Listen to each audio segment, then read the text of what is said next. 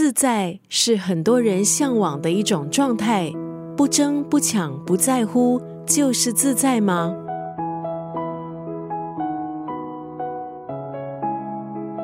今天在九六三作家语录分享的文字，出自这本书《自在：关于生活智慧的一百个基本》。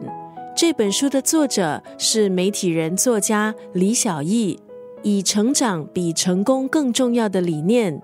打造出都市女性生活社群。之前出版的书籍包括《灵魂有香气的女子》，还有《情商是什么》。作者李小艺认为，自在并不是不争不抢不在乎，而是掌握了基本方法之后，变得通情达理，还能把想做的事完成。这本书里没有长篇大论。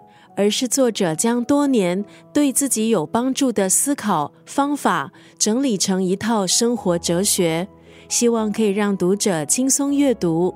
这本书的内容涵盖个人成长、职场、社交、沟通、表达、情绪掌控，还有亲密关系多方面的思考和观点，希望可以让读者们掌握到一些生活智慧，摆脱焦虑，做到不畏惧。不困惑。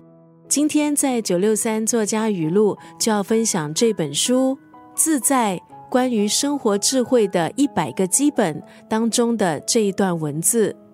自在不是想怎样就怎样，而是明确原则之后，张弛有度，不紧不慢的解决问题。自在是自主、自律，也是自如、自信。里头包含了豁达、见识和阅历。要达到这样的状态，需要方法和智慧。自在不是想怎样就怎样，而是明确原则之后，张弛有度，不紧不慢的解决问题。